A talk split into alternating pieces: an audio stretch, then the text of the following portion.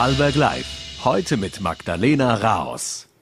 Guten Abend und herzlich willkommen bei einer neuen Ausgabe von Vorarlberg Live.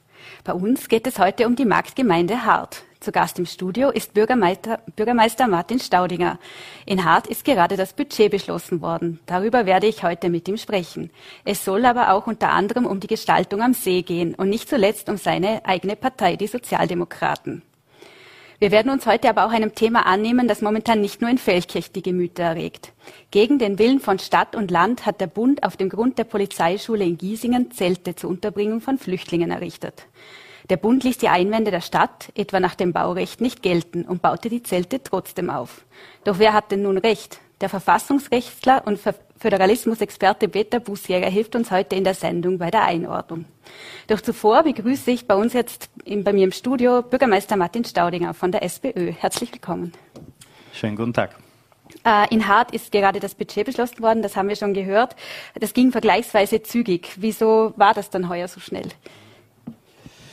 Ja, äh, im Vergleich dazu, bevor ich Bürgermeister wurde, da ist das Budget sehr, sehr spät beschlossen worden, nämlich erst im März oder sogar April des laufenden Jahres. Und das ist natürlich eine Situation, die sehr, sehr unbefriedigend ist, wenn man schon mitten im Budgetjahr ist, aber immer nicht weiß, wie hoch ist eigentlich das Budget, was kann man machen, was darf man machen. Das gilt nicht nur für die Mitarbeiterinnen und Mitarbeiter der Gemeinde, sondern auch für alle, die Förderung bekommen, beispielsweise Vereine, die einfach nicht wissen, mit wie viel Geld darf ich rechnen. Im ersten Jahr, äh, als ich Bürgermeister wurde, habe ich auch länger gebraucht, ähm, das Budget zu erstellen, weil ich habe hart in einer finanziell sehr, sehr schlechten Situation übernommen, mit hohem Schuldenstand, äh, aber auch einem laufenden Defizit im operativen Bereich und da war mir klar, äh, da muss man echt drüber schauen, weil so kann es nicht weitergehen mit den Harder Finanzen. Habe dann auch mir bewusst etwas länger Zeit genommen, um das Budget zu sanieren, um hier eine Trendwende einzuleiten. Nun ist es allerdings gelungen, relativ früh schon einen Budgetbeschluss zu machen. Genau eine Woche nachdem die Bundesregierung oder der Bund das Budget beschlossen hat, haben auch wir ein Budget beschlossen. Das schafft einerseits Planungssicherheit, beispielsweise für Baustellenplanungen, für Ausschreibungen von Baustellen, dass man hier rechtzeitig Angebote bekommt, hier rechtzeitig auch mit dem Bau beginnen kann, aber auch für Vereine, die oft kommen und sagen, äh, wie sieht's aus, kann ich nächstes Jahr mit diesem und jenem Budget rechnen? Die alle haben nun jetzt schon Planungssicherheit. Jetzt hat die ÖVP aber kritisiert, dass quasi im Eiltempo abgestimmt worden sei. Es habe gar keine politische Diskussion gegeben. Es sei ein reines Budget des Bürgermeisters und der Verwaltung. Was sagen Sie da dazu? Ja, das ist nicht richtig. Wir haben den Budgetfahrplan im Finanzausschuss im Mai dieses Jahres äh, beschlossen, einstimmig im Finanzausschuss. Da sind alle Parteien dabei, auch die ÖVP Hart ist da dabei äh, und haben uns äh, bewusst für so eine Vorgangsweise entschieden, dass man in der Verwaltung gewisse Dinge vorbereitet, dass man dann nochmal äh, einen Finanzausschuss macht äh, im September und dann nochmal alle Fachausschüsse einlädt, auch nochmal über das Budget drüber zu schauen. Das haben zwischen Mitte September und Mitte Oktober auch alle Ausschüsse gemacht. Die haben das Budget nochmal aus ihren eigenen Fachbereichen sich angeschaut und auch freigegeben und gesagt, das passt. Also es war dann eigentlich keine inhaltliche Kritik am Budget mehr übrig. Äh, und nachdem die Ausschüsse es gemacht hatten, äh, haben wir eben die Gemeindevertretungssitzung letzten Donnerstag gehabt, bei dem das Budget dann beschlossen wurde. Und da gab es eigentlich dann inhaltlich äh, keine Kritik. Ein Kritikpunkt war jetzt aber von der, auch von der ÖVP, dass die Gebührenerhöhungen, also dass, dass es dabei, dass die Menschen damit belastet werden, das wird überall steigen, Wasser, Kanalgebühr, Hafengebühr etc. würden erhöht. Warum hat denn die SPÖ diesen Einwand da abgelehnt? Ja, ein eigener Bereich, aber es gehört schon mit dem Budget zusammen, äh, äh, das sind die Gebühren.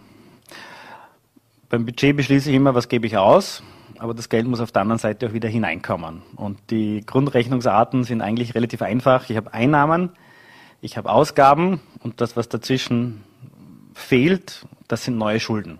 Und innerhalb von dieser drei Parameter bewegt man sich, egal wie man politisch argumentieren möchte, die Grundrechnungsarten gelten für alle.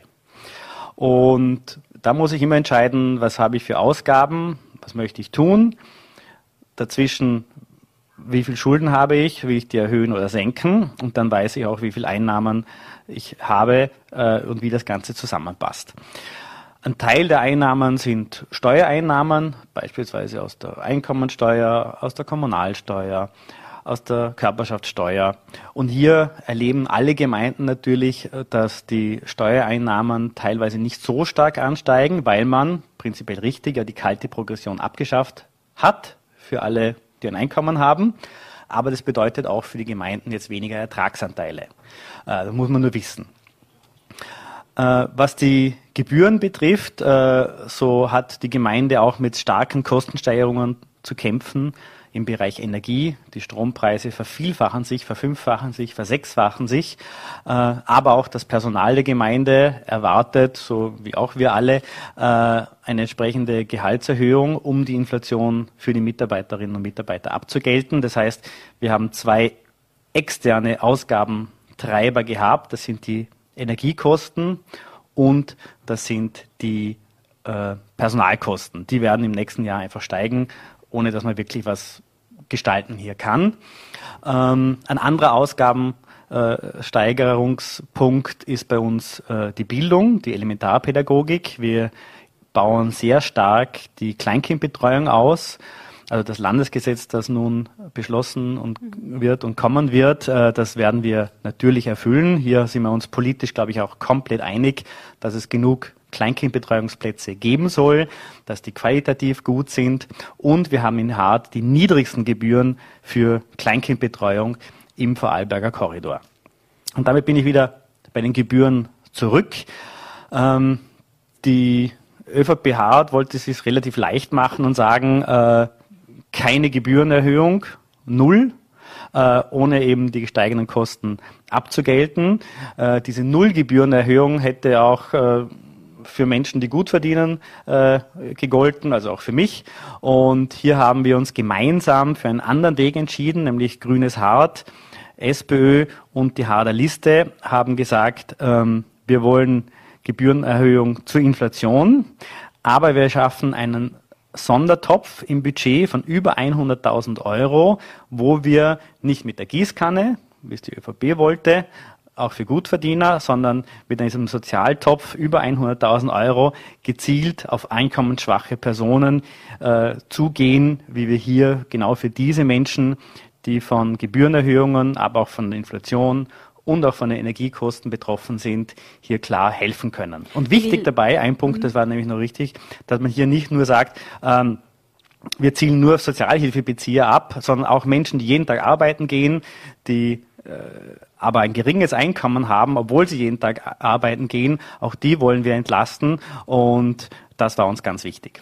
Wie werden denn diese äh, Menschen oder die Betroffenen, die Sie da jetzt genannt haben, wie kommen denn die da zu ihrer Entlastung aus dem Sozialtopf? Wir haben vorläufig mal das Budget beschlossen dafür und werden bis Jänner hier entsprechende Richtlinien ausarbeiten, gemeinsam, Sozialausschuss, Finanzausschuss, mit allen Parteien gemeinsam, wie genau wir da vorgehen werden. Mhm. Jetzt hieß es ja auch, dass Geld durch Einsparungen in anderen Bereichen äh, lukriert wurde. Wo wurde denn da eingespart? Ähm, äh, da wurde, also zwischen, zwischen dem Budget der Aussendung des Budgetentwurfs und der Beschlussfassung des Budgets hat der äh, Wirtschaftsausschuss noch äh, gewisse Ausgaben gesenkt im Bereich Wirtschaft. Und der Obmann des Mobilitätsausschusses äh, hat gesagt, er war gerade auf einer Sitzung, dass gewisse Kostensteigerungen im, im öffentlichen Personal, äh, Personennahverkehr jetzt nicht so hoch ausfallen wie gedacht und dadurch wurden Mittel frei im Budget, die nicht benötigt werden und damit haben wir eben mit gemeinsamem Antrag äh, Grüne, SPÖ und Hader Liste diesen Sozialtopf dotiert. Jetzt möchte ich auch das Thema Gestaltung am See ansprechen. Was können Sie uns denn da verraten, wie es weitergeht? In einem ersten Schritt war ja jetzt mal das, das, die Neugestaltung des Strandbades Thema. Ja, richtig. Ähm, ich habe Hart nicht nur übernommen vor zwei Jahren mit einem sehr, sehr äh, schwierigen äh, Budget und mit einer sehr, sehr schwierigen Finanzsituation, sondern auch mit der Situation, dass in Hart jahrelang geplant wurde, viel Geld übrigens für Planungen ausgegeben wurde, ähm, aber nichts weitergegangen ist. Und ähm, was das Stramper betrifft, äh, wenn wir uns erinnern, da hat es ja schon mehrere Anläufe gegeben, Der prominenteste war äh, einmal 2014 der Strampert-Wettbewerb. Da gab es sogar Siegerprojekte. Da hat das Siegerprojekt sogar 70.000 Euro äh, Siegesprämie bekommen, das Architekturbüro. Und dann wurde nichts gebaut. Äh, und die Jahre zuvor äh, hat die ÖVP dann noch diesen ganzen Planungsprozess nochmal ausgedehnt auf halb hart. Äh, ein paar hunderttausend Euro ausgegeben für Planungsprozesse. Und wir haben jetzt gesagt, wir portionieren das Ganze in kleinere Einheiten. Außer Streit steht, das Strandbad ist dort, wo es ist, nämlich am See. Da muss man nicht drüber nachdenken, ob es woanders hinkommt. Ähm, und wir machen einen Planungsprozess Strandbad. Da haben wir auch alle Parteien eingebunden und haben im Frühjahr hier auch dann beschlossen, basierend auf dem Vorentwurf eine Ausschreibung zu machen. Äh, da gab es jetzt einen Ausschreibungssieger, der nun die Detailplanung machen soll.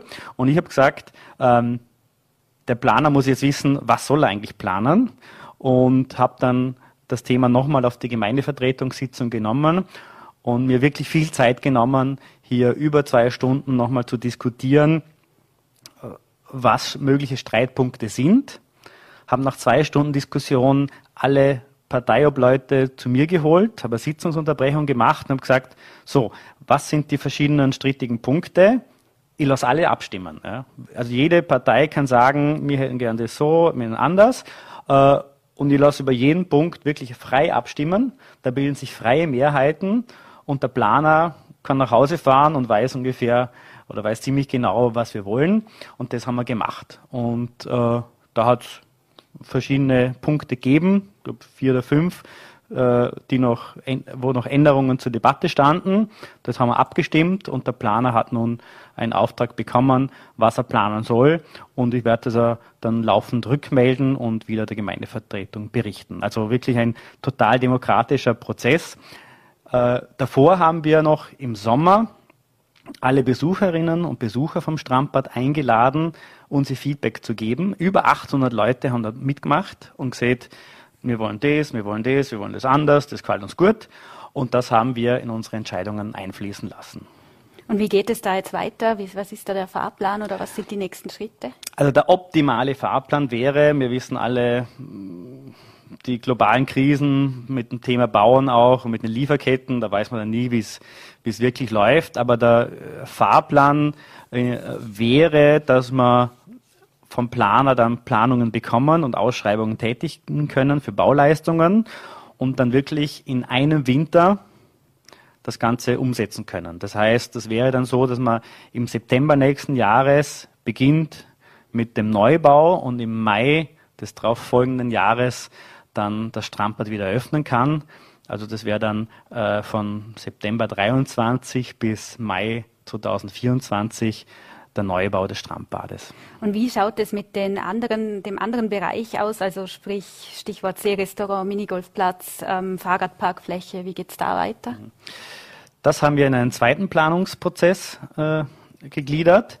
Äh, das ist der Bereich Seerestaurant, das jetzt eben, da wo Strandbad, der Strandbad-Eingang ist, jetzt das Seerestaurant ist, dann der Minigolfplatz, äh, bis hin zum Talareal. Talareal hat die Gemeinde 1999 gekauft und hier auch seit 23 Jahren äh, keine ordentliche Nachnutzung entwickeln können.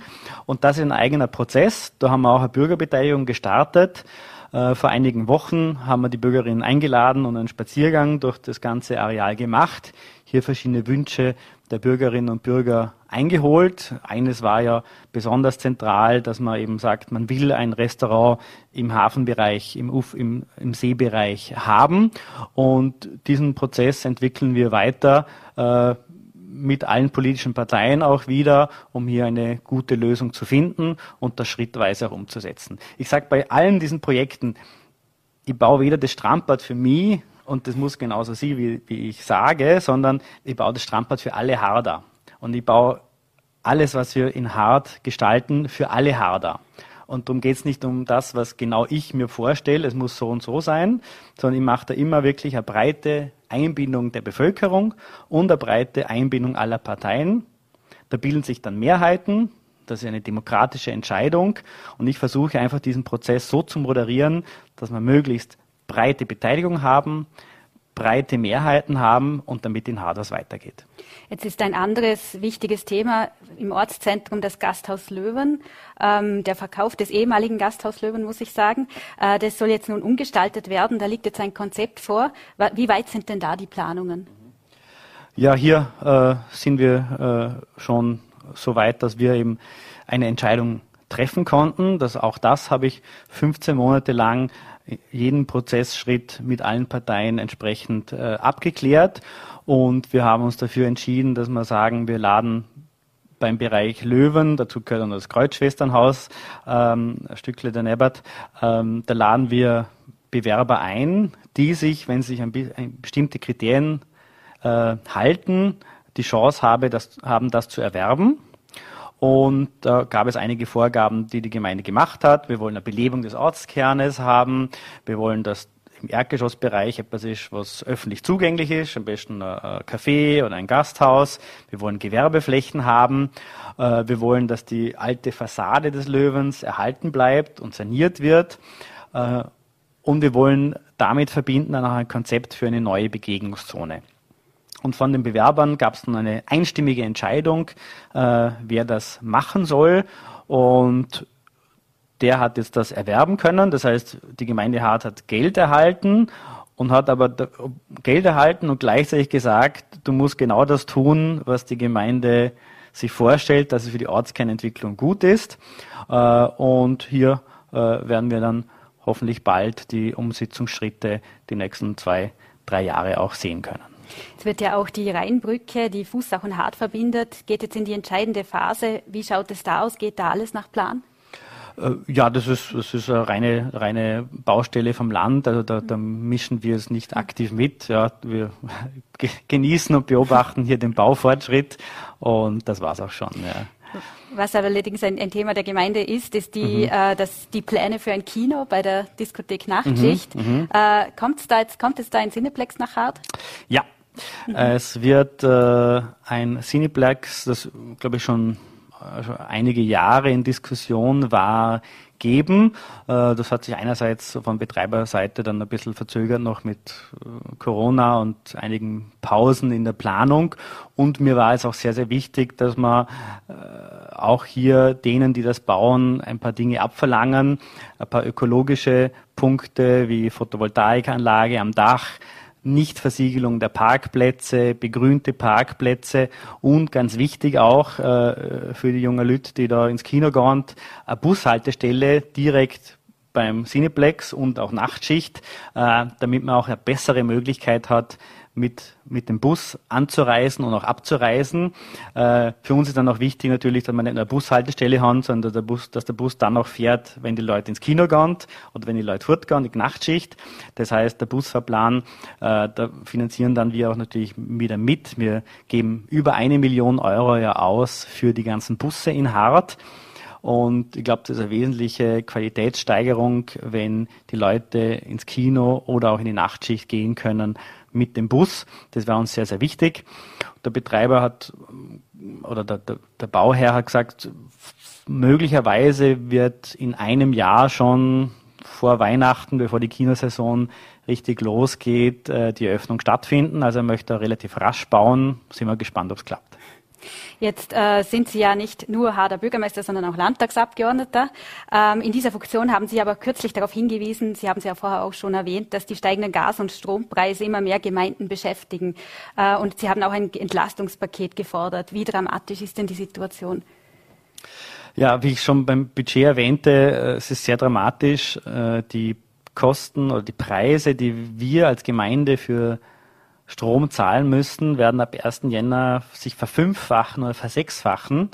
Und ich habe auch wieder dazugelernt, auch nach zwei Jahren als Bürgermeister lernt man dazu, wie viel, also wie viel Strom es zum Beispiel benötigt, um Wasser zu liefern und um dann das Abwasser auch wegzupumpen. Also rund um die Uhr jeden Tag, rund um die Uhr, äh, sind auch bei der Kläranlage Pumpen, Motoren aktiv, die das Abwasser dann auch reinigen. Das braucht ungeheuer viel Strom. Äh, das ist vielen Leuten gar nicht so bewusst, weil es einfach funktioniert. Und diese Unmengen an Strom, äh, die kosten Geld und äh, da gibt es ja keine Alternative. Es gibt Bereiche, da kann man sagen, ja, man spart bei der Weihnachtsbeleuchtung, ja, man spart beim, beim Heizen, man schafft es, dass man ein bisschen kühler im Büro ist, aber es gibt so viel kritische Infrastruktur, äh, da gibt es keine Alternative. Äh, ich brauche rund um die Uhr Wasserversorgung für alle Harder, ich brauche rund, um die, rund um die Uhr eine Wasserentsorgung für alle Harderinnen und Harder. Da kann man nicht einfach Leistung einsparen, das geht gar nicht, das muss funktionieren. Äh, und das sind immense Kosten, die uns dann auch budgetär belasten und die einfach die, die Produktion von Wasser und die Abfuhr von Abwasser einfach teurer macht. Da, da können wir gar nichts dran ändern, das müssen wir bezahlen. Wo wird denn hart auch sparen, Energie sparen? Wo werden da Maßnahmen gesetzt? Ja, wir haben auch schon im Sommer, wie andere Gemeinden auch, einen Energiesparplan gemacht, quer über alle Bereiche von hart drüber und mögliche Maßnahmen in dem Plan festgehalten uns dabei aber noch nicht konkret festgelegt, was wird wann wirklich aktiv. Also diesen abstrakten Plan gibt es und wir werden am 8. November nochmal eine Sitzung vom Energieteam haben, bei dem wir uns wirklich die Punkte noch anschauen und uns dann festlegen, was wir wirklich einsparen. Wie ich schon sagte, gibt es Dinge, da kann man was tun. Das ist sowas wie eine Weihnachtsbeleuchtung. Äh, das ist relativ klar. Da gibt es auch Vorgaben vom Gemeindeverband. Äh, die dürf, darf nur von 16.30 Uhr bis 22 Uhr leuchten. Oder sie werden in vielen Gemeinden äh, gar nicht mehr aufgehängt. Man beschränkt sich da auf einen geschmückten Tannenbaum äh, mit, mit Beleuchtung und das war's dann. Äh, das ist sicher auch zumutbar. Etwas anderes ist es, wie ich sagte, in kritischer Infrastruktur, wo ich gar nicht sparen kann. Darum muss man überlegen, langfristig, und das ist auch das, was mir wichtig ist. Wir müssen jetzt über diesen Winter kommen mit gestiegenen Strompreisen und Gaspreisen. Wir müssen auch der Bevölkerung die Chance geben, sich das leisten zu können. Es geht nicht darum, dass jemand friert. Das ist nicht zumutbar. Wir müssen aber langfristig wegkommen von dieser Abhängigkeit von fossilen Energien und wir müssen langfristig auch überlegen, äh, was können wir so gestalten, dass wir keine Energie mehr brauchen. Da komme ich wieder zurück zum Strandbad. Ich glaube, ein Strandbad muss energieautark sein. Das Strandbad ist in Betrieb im Sommer, wenn die Sonne scheint. Dann muss es möglich sein, 100 Prozent des Stroms zu produzieren für den Strandbadbetrieb. Das muss möglich sein. Das heißt, das neue Strandbad, das wir bauen, ist ein Sonnenstrandbad. Wir wollen Strom produzieren für den gesamten Betrieb. Wir wollen warmes Wasser produzieren rein mit Sonnenenergie und im Winter, wenn das Strandbad nicht in Betrieb ist, soll das Strandbad sogar Strom produzieren für andere. Also es soll insgesamt sogar auch Strom abgeben können. Und ich glaube, da müssen wir in der Zukunft ganz, ganz konsequent sein, wie wir unabhängig werden von fossiler Energie. Wir haben auch vor, das, das Netz von der Fernwärme, Nahwärme, wie man sagt, stark auszubauen. Die Nahwärme Hart produziert zu 88 Prozent mit Biogas. Also 88 Prozent ist es Biogas aus Biomüllabfällen. Die Wärme, die hier produziert wird, ist also Biowärme. Auch das macht uns unabhängiger von äh, fossiler Energie. Und wir werden auch weiterhin dort, wo wir noch irgendein Dach finden, das noch keine PV-Anlage hat, auch hier massiv nochmal die Flächen für Photovoltaik im gemeindeeigenen Bereich massiv erhöhen, wo es nur geht.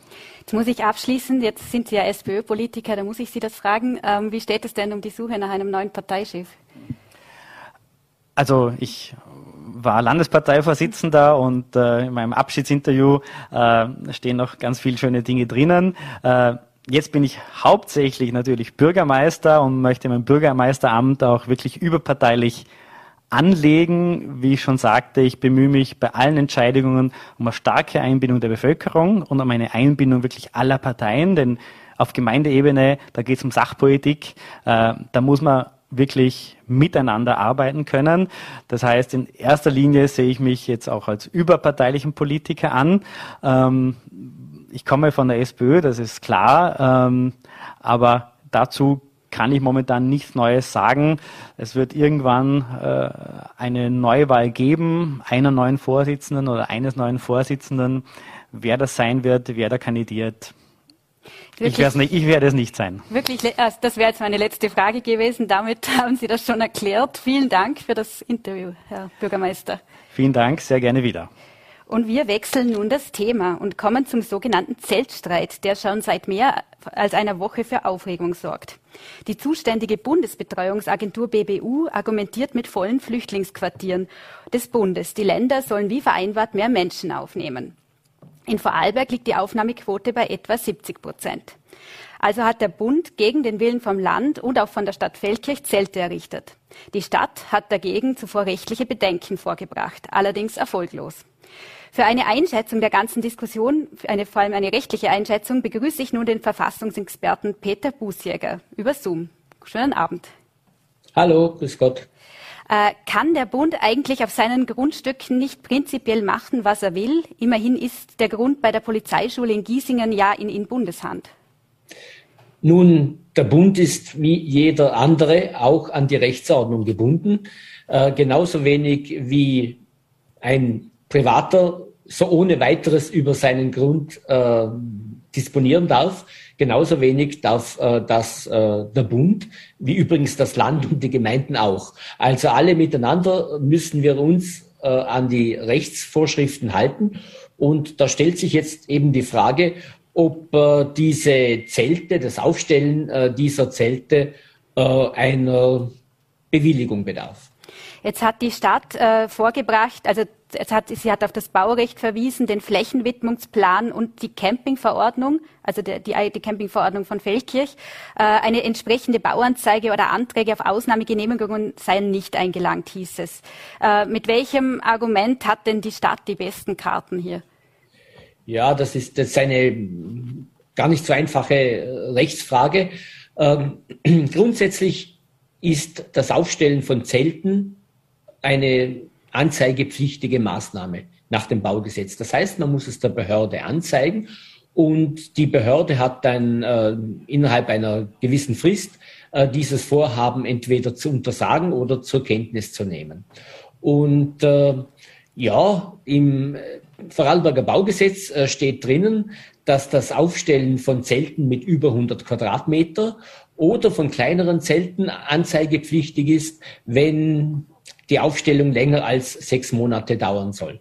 Und ähm, um das geht es nun, äh, ist einerseits, wenn man also die baurechtliche Perspektive sich anschaut, ähm, aus Sicht der, der, Bundesbetreuungsagentur wird, soweit ich weiß, äh, argumentiert, das Ganze dauert nicht äh, sechs Monate lang. Ähm, das kann man jetzt glauben oder nicht, äh, angesichts der bestehenden Lage, äh, die, soweit es sich abschätzen lässt, in den äh, nächsten sechs Monaten sicherlich nicht von einem abreißenden Flüchtlingsstrom gekennzeichnet sein dürfte. Das ist die, die baurechtliche Komponente. Und dann gibt's noch das Campingplatzgesetz, das sagt, außerhalb eines äh, bewilligten Campingplatzes darf grundsätzlich nicht kampiert werden. Und äh, nachdem, glaube ich, die Polizeischule kein Campingplatz ist, kein bewilligter zumindest, ähm, stellt sich hier die Frage der Konformität. Es gibt auch eine entsprechende Verordnung der Stadt Feldkirch, die jedenfalls am Standort Polizeischule kein Campieren erlaubt, so dass hier der Bürgermeister ebenfalls eine Untersagung aussprechen könnte. Ähm, Im Ergebnis hat er wahrscheinlich über das Campingplatzgesetz äh, sogar die besseren Möglichkeiten. Ähm, jetzt haben Sie es schon kurz äh, angedeutet, aber macht es, äh, vielleicht können Sie das nochmal erklären, macht es auch einen Unterschied, ob ich jetzt zum Beispiel als Privatperson auf meinem Grundstück einfach eine, ein Zelt errichte? Das Gesetz wendet sich an alle in gleicher Weise. Es macht keinen Unterschied, ob ich das als, äh, wie gesagt, Gebietskörperschaft mache als Bundesbetreuungsagentur oder ob das als eine Privatperson tut. Äh, maßgeblich ist ganz allein äh, eben die baurechtliche Komponente, wie groß ist das Zelt. Äh, bei kleineren Zelten geht es darum, wie lange soll die, die Aufstellungsdauer äh, sein. Und äh, ja, da werden sozusagen die meisten Zelte baurechtlich nicht weiter inter interessant sein, die ich mir im Garten aufstelle. Aber äh, im Hinblick aufs Campingplatzgesetz kann es relevant sein. Die BWU hat, sieht ja auch das Gesetz auf ihrer Seite. Sie hat darauf hingewiesen, dass im Vorarlberger Baugesetz heißt es ja, dass die Zuständigkeiten des Bundes durch das Gesetz nicht angegriffen werden. Ist das jetzt kein Gegenargument? Das ist meines Erachtens ein ganz schlechtes Gegenargument, äh, denn äh, damit ist äh, überhaupt nichts ausgesagt. Äh, es gibt überhaupt keinen Hinweis darauf, dass Einrichtungen zur Betreuung von Asylwerberinnen und Asylwerbern, ob jetzt das Zelte sind, Container sind oder ob das Gebäude sind, in irgendeiner Weise vom äh, Vorarlberger Baugesetz ausgenommen sind. Äh, das äh, kann man juristisch überhaupt nicht begründen. Das Einzige, was der Bund allenfalls ins Treffen führen könnte, ist, dass es eine ältere Judikatur des Verfassungsgerichtshofes gibt, wo er sagt, der Bund kann Standortplanung betreiben, aber das Aufstellen von Zelten ist keine Standortplanung. Das ist einfach ähm, ein, ja, ein Campieren, aber nicht, äh, aber keine, kein Planungsakt. Also von daher sehe ich die äh, juristischen Argumente der Bundesbetreuungsagentur äh, wenig aussichtsreich. Gibt es denn, äh, sind denn überhaupt äh, Gebäude des Bundes, gibt es da welche, die vom Baurecht ausgenommen sind? Ja, es gibt schon welche, die vom äh, Baurecht ausgenommen sind. Das sind äh, die, die Bahnhöfe. Äh, Eisen, sogenannte Eisenbahnanlagen sind von der Baurechtskompetenz der Länder ausgenommen, aber das ist äh, basierend auf einer äh, Verfassungsauslegung und auf einer Rechtslage, die über 100 Jahre alt ist. Ja, ähm, wie gesagt, auf sonstige Gebäude, wie eben beispielsweise die Polizeischule selbst, ähm, für ein Bundesgymnasium und so weiter. Äh, auf diese Gebäude und Bauwerke sind selbstverständlich die Vorschriften des Vorarlberger Baugesetzes anzuwenden. Was müsste denn jetzt die Stadt machen, wenn sie gegen diese Errichtung der Zelte vorgehen will? Nun, die Frage ist, äh, äh, wenn sie es als anzeigepflichtiges Vorhaben behandelt, das aber nicht angezeigt wurde, dann müsste sie letztlich eine Wiederherstellung des rechtmäßigen Zustandes äh, verfügen. Ähm, gegebenenfalls auch äh, eine Strafanzeige an die Bezirkshauptmannschaft äh, Feldkirch äh, machen, die dann äh, allenfalls ein Strafverfahren nach Vorarlberger, Vorarlberger Baugesetz ähm, abzuwickeln hätte. Oder eben, was möglicherweise aussichtsreicher ist, ein Verfahren nach äh, Campingplatzgesetz durchzuführen, auch hier das Vorhaben zu untersagen, beziehungsweise eine Strafanzeige an die Bezirkshauptmannschaft äh, zu machen. Und äh, dann wäre, sobald einmal ein, ein Strafbescheid oder ein solcher Untersagungsbescheid draußen ist, kann dann die Bundesbetreuungsagentur oder wer immer davon betroffen ist, eine Beschwerde beim Landesverwaltungsgericht erheben. Ähm, können Sie sich äh, an einen ähnlichen Vorgang wie diesen eigentlich erinnern in der Vergangenheit oder ist das auch rechtlich gesehen Neuland? Also in dieser Form ist es gewiss rechtlich gesehen Neuland, nicht? Also dass es, dass es Streitigkeiten zwischen der Baubehörde und äh, einem Bauherrn gibt, äh, darüber, ob eine bestimmte Maßnahme bewilligungspflichtig oder anzeigepflichtig ist oder nicht. Das ist natürlich gängige Praxis, aber in der Form ist mir so ein, äh, so ein Streit völlig neu.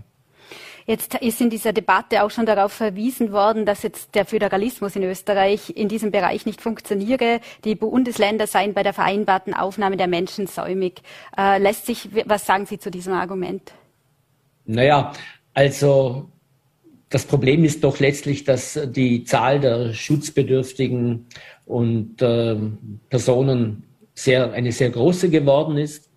Ähm, das Problem ist letztlich auch, dass wir eine Vielzahl von Personen haben, die letztlich keine Chance haben, Asyl zu erhalten, ähm, weil sie einfach aus Ländern kommen, die nicht als gefährlich zu betrachten sind wegen, bei denen ihnen keine politische Verfolgung droht und um das geht es ausschließlich. Das heißt, ähm, wir, sind mit einem enormen Anstieg der Zahlen von Flüchtlingen konfrontiert und da ist es halt schwer, für diesen enormen Anstieg rechtzeitig äh, genügend Quartiere zu haben, vor allem in einer Situation, die davon geprägt ist, ähm, dass wir wovon viele Private auch ein Lied singen können, äh, die von Wohnungsknappheit geprägt ist. Und äh, das hat alles das erschwert. Jetzt kann man natürlich sagen, ja, man hätte äh, das alles schon wissen können. Man hätte im Vorfeld bereits hinreichend Turnhallen oder was immer anmieten können, bereitstellen können. Ja, äh, das wird man zu klären haben, ob hier äh, Versäumnisse äh, passiert sind. Auf der anderen Seite ist es aber auch so, dass meines Wissens hinreichend äh, Einrichtungen des, in, äh, zur Verfügung stehen, die dem Bund selber gehören, äh, aber die müsste man halt äh, entsprechend ähm, sanieren und, und, und, und für die Belegung äh, durch solche große Zahlen von Menschen äh, geeignet machen. Und auch das hat man offenbar versäumt bisher. Jetzt ist der Asylbereich einer jener Politikbereiche, wo es jetzt äh, in, der Grundversorgungsvereinbarung geteilte Zuständigkeiten zwischen Bund und Ländern gibt. Äh, zeigt auch dieses aktuelle Hin und Her um die Zelte, dass diese Aufteilung so nicht funktioniert?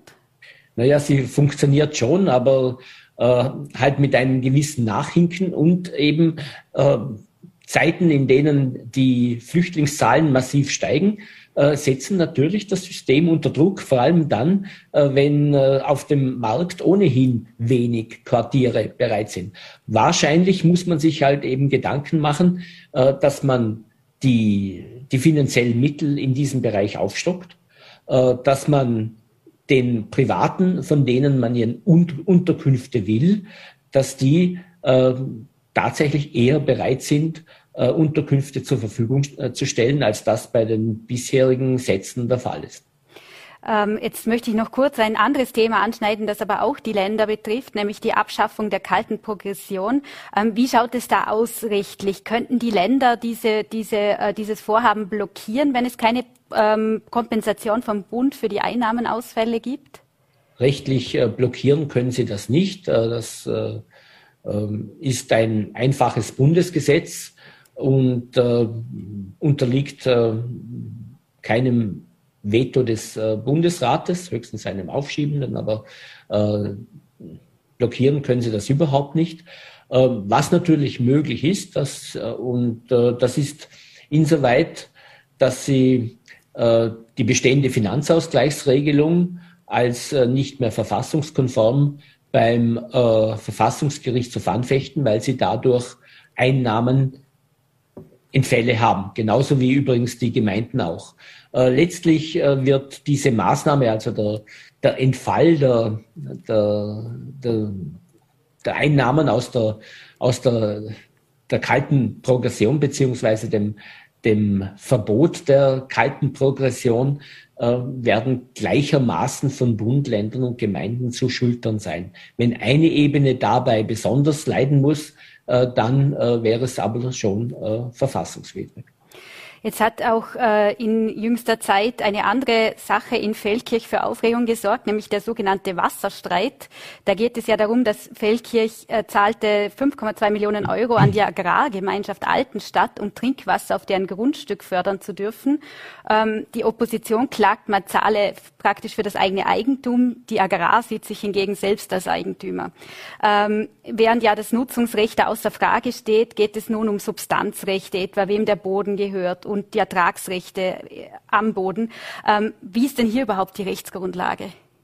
Ja, das ist natürlich eine ganz andere Baustelle wieder. ähm, Eigentümerin, grundbücherliche Eigentümerin ist die Agrargemeinschaft. Und es stellt sich lediglich die Frage, ob die Stadt Feldkirch daran Nutzungsansprüche hat, beziehungsweise oder ob ihr irgendwie ein Anteil an diesem Grundstück gehört. Ähm, dieses Grundstück hat ihr einmal gehört. Die Agrargemeinschaft Altenstadt ist, glaube ich, in den 1960er Jahren gegründet worden. Und damals ist auf der Basis der damals bestehenden Rechtslage sind der Stadt Feldkirch Grundstücke, die ihr gehört haben, sozusagen enteignet worden und in die Agrargemeinschaft übertragen worden. Das hat in vielen anderen Gemeinden Vorarlbergs auch in dieser Form stattgefunden, in dieser oder ähnlicher Form. Und der Verfassungsgerichtshof hat in einem Fall, der 2008 äh, Tirol betroffen hat, festgehalten, dass in solchen Fällen äh, die Gemeinde sozusagen ideelle Miteigentümerin geblieben ist. Das ist jetzt nicht ganz einfach zu erklären, aber jedenfalls hat er gesagt, na, man muss jetzt die Gemeinde entsprechend abfinden, wenn jetzt die Agrargemeinschaft ausschließliche Eigentümerin ist. Und es stellt sich halt die Frage, ob dieses Erkenntnis so auf Feldkirch auch anwendbar ist. Es gibt da ein Gutachten, das recht überzeugend argumentiert, dass eine sogenannte Hauptteilung, also eine ernsthafte Auseinandersetzung des damaligen Gemeindevermögens, bei der sozusagen die Gemeinde entsprechend ihren tatsächlichen Anteilen abgefunden wurde, nicht stattgefunden hat. Wenn dem tatsächlich so war, dass das unterblieben ist, dann stellt sich tatsächlich die Frage, ja, ähm, gibt es Möglichkeiten oder hat die Gemeinde nicht wirklich einen Anspruch auf dieses Grundstück oder zumindest einen partiellen Anspruch auf dieses Grundstück.